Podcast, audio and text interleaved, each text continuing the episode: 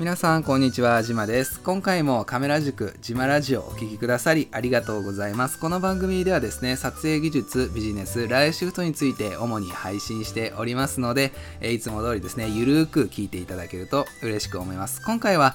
カメラの話です。その中でもズームレンズですね。カメラ一眼レフであったりミラーレスもしくはコンパクトデジタルカメラなんかを使っている時にですねレンズがえー、くっついてるものありますよね。コンデジって言われている。あれであったり、レンズ交換式のもののレンズでよくある、えー、広い、ワイドですね。広角で撮ることができたり、ズーム、寄って撮影することがレンズ1本でできる焦点距離がですね、えー、画角を含めてレンズ1本でいろんな種類で撮ることができるズームレンズっていったものがあります。反対にですね、一つの焦点距離でしか撮ることのできない単焦点レンズっていうのもあるんですけども、それはちょっと次回のお話ということで、今回はズームレンズについてお話ししていこうと。標準ズームレンズって言われている、よくあるですね、だいたい 24mm から、ま 100mm 前後ぐらいのレンズっていったものがあるんですけども、多くの方はですね、カメラを購入するときに、こういう標準ズームレンズキットですね。こういったものを一緒に購入されるかなと思います。で、この標準ズームレンズっていうのはですね、正直ボケにくかったり、画質っていったものは、まあ、普通レベルっていったものなんですけども、実はレンズを使いこなすための重要なエッセンスっていうものはですね、すべて含まれていると思っていただいて問題ないと思います。なので、この標準ズームレンズを使い倒すことによってですね、今後ご自身がどういったレンズを追加で購入すべきなのかっていったところが見えてくるので、とても大切なものになります。その時にやっぱりですね、広角側であったり望遠側それぞれで撮影して、自分がさらに広角が必要なのか、自分がさらに望遠が必要なのか、それとも自分はもっとマクロな世界を撮りたいのか、もしくはもっとボケ感を出したいのかとか、こういった標準のズームレンズから自分が必要となる機能、特徴といったところを洗い出すのが、えこのズームレンズのとても大切なところになります。広角と望遠で実はですね、移り変わったっていうのが変わってくるんですね。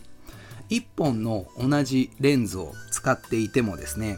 広角側で撮ると、え広く撮ることができて、風景が後ろのね、背景のところがかなり大きく撮ることができます。で、望遠側で撮ると被写体をぐっと寄せることもできつつですね、圧縮効果という形で背景も大きく映すことができて、ぼやぼやっとした形になります。これがですね、まあボケ感にも通ずるところはあるんですけども、広角はですね、ちょっとボケにくいけども、広くくっきりと映すことができて、望遠側はですね、大きく写しとることかつ、若干ですね、ボケ感が演出できるっていったところがあります。なので、え広角望遠の、えー、焦点距離をですね、ズームレンズ1本で使うときにですね、被写体そのものの、えー、大きさを調整するぐらいという風な認識ではなくてですね、背景のところであったりとか、ボケ感っていったところも実は変わっていっているんだなっていうところを把握しつつ、えー、ズームレンズっていったものを使ってもらえるといいかなと思います。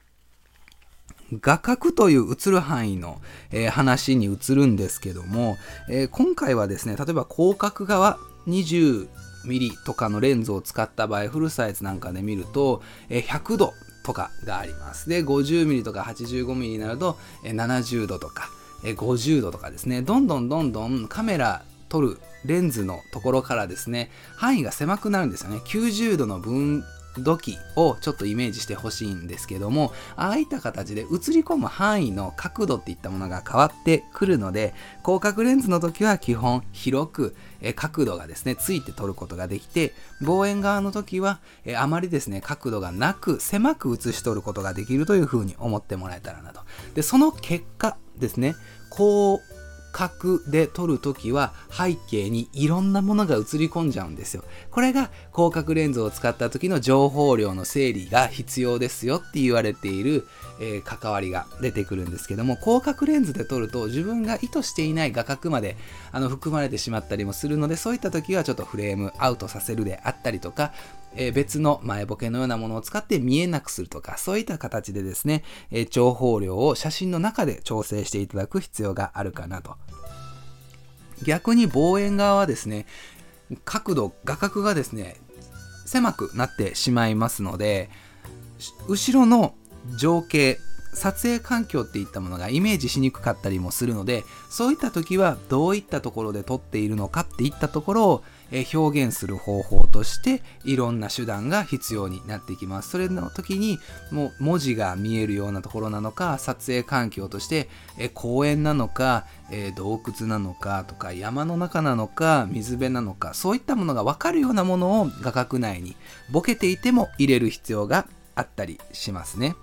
なので、撮影距離と広角、望遠の効果っていったものをうまく組み合わせてもらって、雰囲気の違う写真をですね、レンズ1本で、え撮るっていったことを標準レンズで楽しんでもらえたらなと思います。で、ちょっと気にしてほしいのは、えその場で立ち止まってですね、ズームレンズのズーミキンズーミング機能を使ってですね、え画角を決めるっていうのは、まあ、ズームレンズの楽なところでは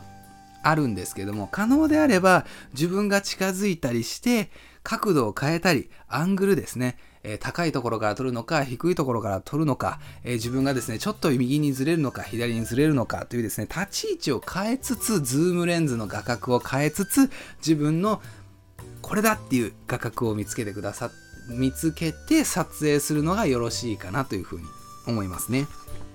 こういったことを変えると視点を変えることであの見えてくる世界って変わってくるんですよね。大きくはやっぱり背景がを変わってくるっていったところがあるのでそういったところを把握できていると今後単焦点レンズなんかに映った時もですね同じような、撮影のスタイルを続けることによって単純に焦点距離が手元で変えれないだけで自分が動いて前に詰めるのか後ろに下がるのか右にずれるのか左にずれるのかでどういった、えー背景となるのかっていったところを把握する。そういった前準備というものになりますので標準のズームレンズを使いつつ単焦点レンズを、えー、後々ですね、まあ、計画されている方は練習のステップとして使ってもらえたらなと思います。今回はですね標準ズームレンズという形でよくカメラ購入するときにキットレンズとしてね、あのー、セットとして売られているレンズの、まあ、付き合い方っていったところであったり今後のステップアップの仕方っていったところをですね、お話しさせていただきました。この番組ではですね、撮影技術、ビジネス、ライフシフトについてですね、主に配信しておりますので、今後もですね、ぜひ、えゆるりと聞いていただけると嬉しく思います。では今回もですね、え以上となりますので、素敵な一日お過ごしください。またね